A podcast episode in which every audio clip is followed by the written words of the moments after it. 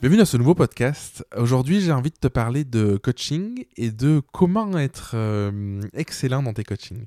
En fait, je, te fais ce podcast parce que euh, hier, euh, j'étais en coaching et la personne me dit qu'elle avait été surprise parce que j'avais utilisé une façon de faire qui qu'elle s'interdisait à utiliser tout simplement. En fait, en réalité, qu'est-ce que j'ai fait? C'est que dans mes coachings, on, va quand c'est nécessaire, c'est pas toujours le cas, mais euh, la plupart du temps ça arrive, travailler sur euh, l'aspect personnel, sur l'histoire de la personne. En fait, souvent, tu vas avoir des personnes qui vont te dire je suis coach, et le coach c'est euh, travailler sur l'instant présent, sur le futur, et pas être impactant, machin, je sais pas trop quoi. En réalité, personnellement, je pense que ça marche. Euh, si, tu, si tu donnes suffisamment d'énergie à un instant T à une personne pour aller réaliser un projet, pour faire euh, des ventes, des choses comme ça, elle va y arriver. Par contre, s'il y a des blocages profonds euh, liés à son histoire, ce qui va se passer, c'est qu'elle va avoir besoin déjà d'une énergie dingue. Donc c'est épuisant. Et la personne, une fois qu'elle y sera arrivée, ça va retomber complètement. Elle saura ni pourquoi elle a fait, elle aura même plus l'énergie pour continuer.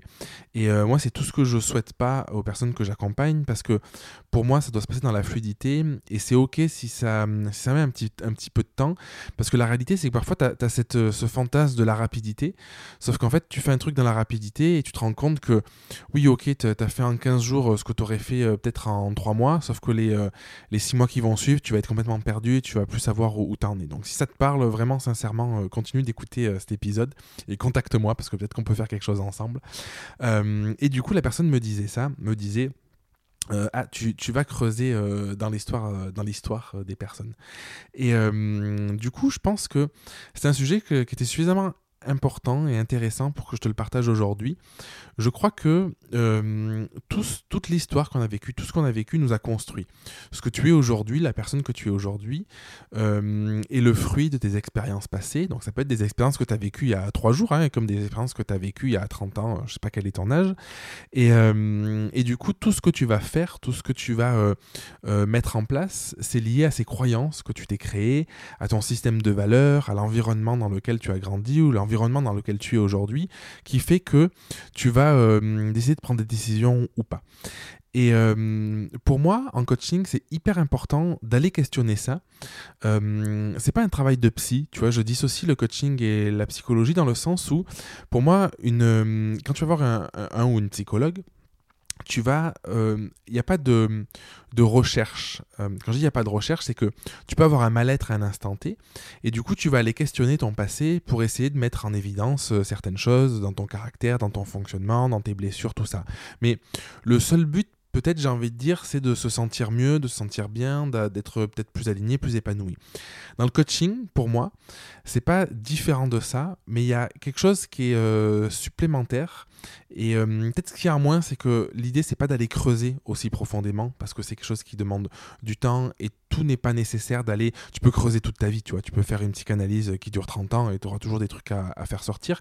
L'idée du coaching, c'est pas d'aller creuser pour creuser, mais d'essayer d'aller pointer du doigt qu'est-ce qui te bloque pour euh, vivre ce que tu veux vivre dans l'instant présent et dans ton futur. Et pour moi, la transition, elle se fait là, c'est qu'il y a une idée de d'évolution euh, marquée en lien avec l'entrepreneuriat, en lien avec, euh, avec sa vie pro ou perso d'ailleurs, qui va faire que c'est pas l'idée d'aller travailler un blocage pour travailler un blocage, mais c'est travailler un blocage qui t'empêche peut-être de gagner plus, qui t'empêche d'avoir les clients que tu veux, qui t'empêche de d'être pleinement toi. Des, des, choses comme ça qui sont suffisamment fondamentales pour que si tu ne le travailles pas, tu puisses pas aller euh, réaliser tes rêves. Et du coup, pour moi, se faire coacher, le réel but et ce qui est, euh, ce qui est profondément important et intéressant, c'est justement d'arriver à, à, se connecter suffisamment à soi pour aller réaliser ses rêves. Il y a, dans un bouquin que, que j'ai lu sur le coaching, la personne disait euh, si tu payes un coach, tu n'auras pas forcément envie de mettre beaucoup d'argent parce que c'est juste un coach. Si tu payes la personne pour ce qu'elle est, pour ce qu'elle représente, tu auras envie de mettre beaucoup plus déjà parce que du coup, tu as peut-être le sentiment que cette personne va t'amener là où tu veux aller. Et euh, si le coach est vraiment bon, en réalité, tu le payes pas pour qui il est, tu le payes parce qu'il va t'amener vers tes rêves. Et euh, ça m'a marqué parce que je pense qu'on est tous comme ça, c'est-à-dire que si demain n'importe qui te dit arrive à mettre en évidence tes rêves, à qui tu es profondément et ce que tu as envie profondément pour, euh, pour ta vie ou pour tes proches et te, et te propose de t'y amener, bah, du coup, ça, ça a plus de valeur dans le sens où, euh, ou réaliser ses rêves, je trouve que c'est quand même, enfin en tout cas c'est ma philosophie, peut-être que tu n'es pas d'accord avec ça, mais moi si, euh, si, bah, c'est pour ça que je prends des coachings régulièrement hein, d'ailleurs, c'est parce qu'à chaque fois en fait ça me propose quoi, c'est je me dis je vais aller questionner et je vais aller atteindre le, palier suivant euh, qui, me fait rêver, c'est pour ça que, que je suis prêt à investir des milliers et des milliers d'euros là-dedans. Bref, je m'égare. Du coup, tout ça pour te dire quoi? Pour te dire que euh, pendant tes coachings, si tu veux coacher des gens, ou si tu n'es pas encore coach, mais que tu souhaites le devenir, il y a un truc fondamental, c'est ne t'interdire rien.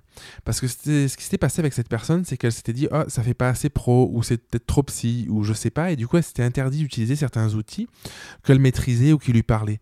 Et moi, c'est une règle, c'est que je m'interdis rien. C'est-à-dire que c'est quelque chose qui me parle et que je pense profondément que en faisant... Euh, ça ou ça, ça peut aider la personne, je le fais. Et j'ai d'ailleurs, euh, ça, m'arrivait souvent de, tester quelque chose que j'avais jamais essayé auparavant.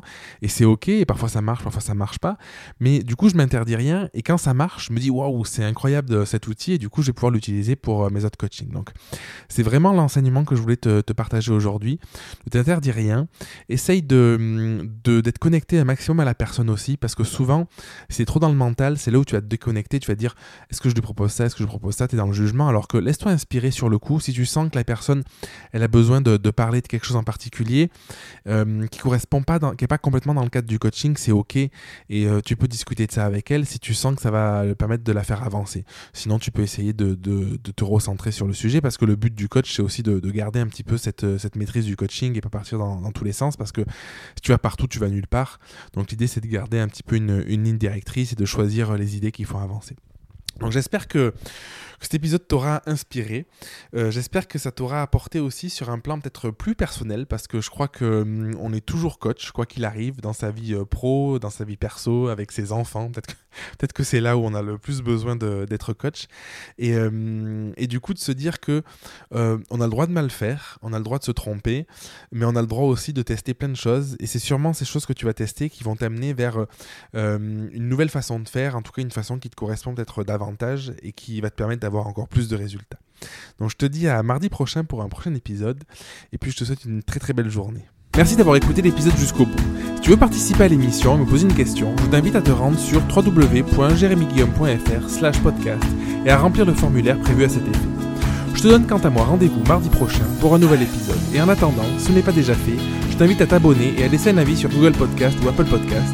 Et si tu penses que cet épisode peut aider une personne de ton entourage, je t'invite à lui partager afin de l'aider à avancer. Je t'embrasse.